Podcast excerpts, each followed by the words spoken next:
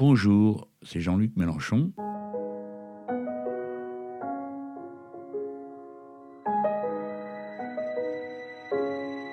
Cette fois-ci, voici le huitième épisode de la série des podcasts concernant la séparation de l'État et des Églises. La grande révolution de 1789 va mettre dans un même texte les considérations qui se rattachent directement à la laïcité de l'État. Ça s'appelle le décret du 3 Ventose en 3 de la République, c'est-à-dire le 20 février 1795, que tout ça est ramené dans un seul texte, et qui commence par citer la Déclaration des droits de l'homme et du citoyen, comme je l'ai fait moi-même il y a un instant. À l'article 1er, ce décret dit, conformément à l'article 7 de la Déclaration des droits de l'homme, et l'article 122 de la Constitution de l'époque, l'exercice d'aucun culte ne peut être troublé. C'est-à-dire que le droit à la liberté du culte est garanti par la République révolutionnaire. À l'article 2, immédiatement, le décret dit la République n'en salarie aucun, aucun culte.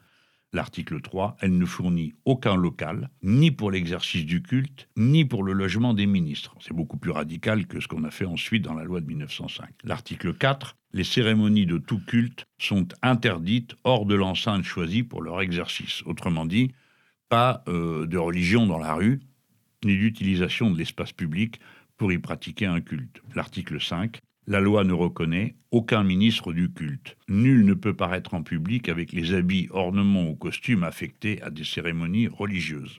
Ça, ça va donner lieu à une discussion en 1905, on verra ça après, parce que, bon, bah, un certain nombre de, de nos amis euh, députés ont dit Ah ben non, ça c'est pas possible, il faut rétablir cette règle, personne n'a le droit d'être en soutane dans les rues.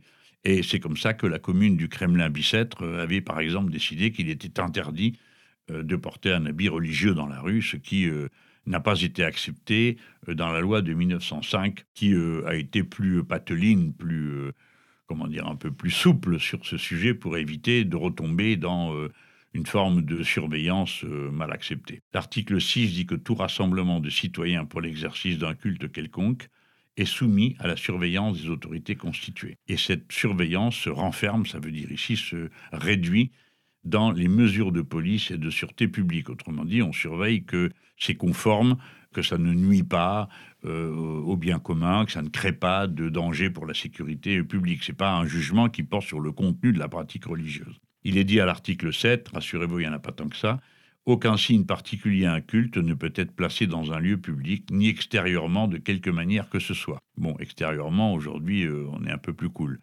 Aucune inscription ne peut désigner le lieu qui lui est affecté. Aucune proclamation ni convocation publique ne peut donc être faite pour y inviter les citoyens. Alors la phrase est bizarre, mais déjà, vous devriez voir si dans votre mairie, on n'a pas pris la mauvaise habitude de vous inviter à participer à une messe pour le 11 novembre, et si euh, euh, on ne vous inflige pas une crèche dans le hall d'une mairie, parce que c'est une tradition charmante de la foi catholique et, chrétienne, mais bon, qui n'est pas celle des autres croyances. Et donc, l'idée générale, c'est qu'on n'impose pas aux autres une pratique religieuse qui n'est pas euh, la sienne. Hein. On n'est plus à l'époque des dragons de Louis XIV, et naturellement, on tient compte des autres, on les respecte, on tâche de ne pas les offenser, ce qui ne veut pas dire qu'on n'a pas le droit de rire, de se moquer si l'on veut. Mais euh, notons que ce n'est pas une obligation non plus euh, de euh, rire et de se moquer. C'est une liberté à chacun d'évaluer l'usage qu'il en fait, sachant que la loi punit ceux qui abusent euh, de la liberté du culte et par exemple en profitent pour euh, faire des démonstrations publiques qui ne sont pas permises et à l'inverse euh, la loi punit ceux qui portent atteinte à la liberté du culte des autres parce que ben, ce n'est pas conforme à aucun moment avec ce qu'a été la volonté de séparation des églises et de l'État au cours de la longue histoire que je viens déjà de vous raconter. Il est dit qu'à l'article 8 de tout ce, ce décret de Ventose en 3, les communes ou sections de communes ne pourront acquérir ni louer de local pour l'exercice des cultes, donc absolument interdit euh, de construire euh, aux frais du contribuable des églises, euh, des mosquées ou des synagogues ou des temples. C'est interdit par cet article 8 et jusqu'à preuve du contraire, ça le reste parce que la loi de 1905 dit pareil. À l'article 9, il ne peut être formé aucune dotation perpétuelle ou viagère ni établi aucune taxe pour acquitter les dépenses du culte. Et enfin, le dernier article, 10, quiconque troublerait par violence les cérémonies d'un culte quelconque ou en outragerait les objets sera puni suivant la loi à l'époque de juillet 1791 sur la police correctionnelle. Par conséquent, dès le début, la séparation des églises et de l'État n'a jamais voulu dire l'athéisme d'État. Ça a voulu dire la protection et le respect de la foi, mais à distance. L'État n'est pas neutre, il ne traite pas tout le monde de la même manière. Les deux mondes, l'importance. L'État est indifférent, ce n'est pas son affaire. La religion chez elle, suivant la formule, hein, je crois, de Victor Hugo, l'Église chez elle, l'État chez lui. L'État ne se mêle pas de religion et ne permet pas à la religion de se mêler à l'application de la loi. Mais là aussi, soyons précis, ça ne signifie pas l'interdiction pour ceux qui croient de donner leur avis et de le donner conformément à leur foi. Là où ça va pas, c'est si l'énoncé de leur conviction repose sur autre chose que sur des arguments. Parce que forcément, ce sera donc sur des imprécations ou des insultes ou des mises en demeure ou des menaces. Euh, bon, donc faisons confiance. Euh, quand il n'y a pas moyen de s'entendre, eh ben, on crée une, euh, un espace de liberté qui permet à chacun de garder sa conviction et en même temps on établit une règle commune qui s'applique à tout le monde. Voilà. Et c'est cette intelligence de l'obligation et du respect de l'enclos de la liberté en soi hein, qui va faire l'intelligence d'un bon gouvernement euh, laïque. Pas pour chasser les religions, pas montrer du doigt euh, les gens qui la pratiquent de telle ou telle manière qui ne plaît pas euh, aux dominants. Par conséquent, ne peuvent pas être considérés comme des laïcs, des gens qui passent le plus clair de leur temps à pourchasser une religion sous prétexte de laïcité. En France, en ce moment, nous sommes là-dedans. nous sommes dans une sorte de rassemblement qui, sous couvert de laïcité, en réalité en est la négation et euh, l'offense gravement parce qu'elle donne à voir une idée de la laïcité qui n'est pas compatible avec euh, l'idée qu'on s'en faisait au départ, qui est d'en faire un bien universel. Si ça consiste à aller dans les pays euh, pour dire, écoutez, dorénavant, du fait de la laïcité, vous n'avez pas le droit de croire en Dieu, bon, on perd son temps. Et ce n'est pas ce qu'on veut, ce n'est pas une bataille athée que nous menons.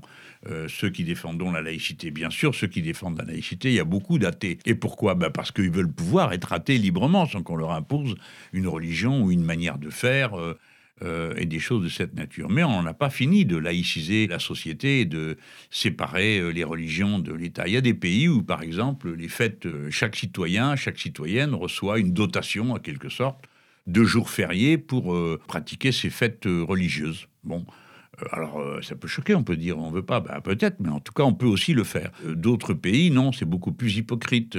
c'est on décide que ce jour-là, c'est vacances pour tout le monde. On ne demande pas aux gens s'ils sont d'accord pour que ce soit là. Hein. Ceux qui ne sont pas croyants n'ont pas de raison particulière de choisir les mêmes dates de vacances que ceux qui ont la foi et qui pensent qu'à telle ou telle date, il se passe ceci ou cela qui doit être impérativement honoré.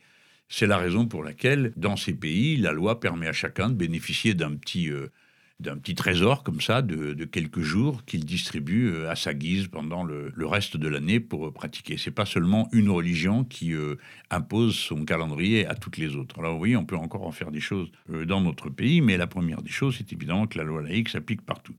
Alors la prochaine fois, on entrera dans le détail des moments forts où la laïcité a fini par s'imposer absolument. On aurait pu penser que l'affaire était réglée avec la Révolution de 1789 et ses décrets du mois de Ventose, hein, de février.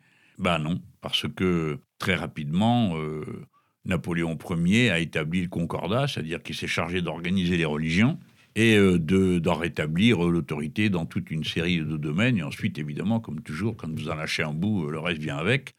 Et euh, l'Église elle-même n'a montré aucun état d'esprit coopératif avec la République, puisqu'il faut attendre 1920 pour que l'Église catholique reconnaisse la République en France comme régime normal de, de, ce pays, qu'elle accepte la décision que le peuple français avait prise et reprise à de nombreuses reprises. De la même manière que le, pape condamne jusqu'en 1895, euh, dit à un groupe de pèlerins euh, français, qui évidemment, ça a été dit pour que ce soit répété, qu'il fallait d'abord vaincre la maladie euh, qui rongeait la France, qui était le suffrage universel. Donc, alors on est à la fin du 19e siècle, l'Église reconnaît toujours pas le suffrage universel, et en 1906, euh, le, pape fait une fulmine une bulle qui commence par les mots latins vehementernos, c'est-à-dire je. Alors après il y a le verbe et ça dit nous je, rejette avec euh, avec euh, colère les dispositions de la loi de 1905 et invite les croyants à ne pas s'y soumettre et à ne pas accepter cette loi que le pape dénonce comme mauvaise. Mais ça c'est une histoire qu'on va raconter dans un instant. Là on vient juste de faire quelque chose comme 17 siècles d'un coup.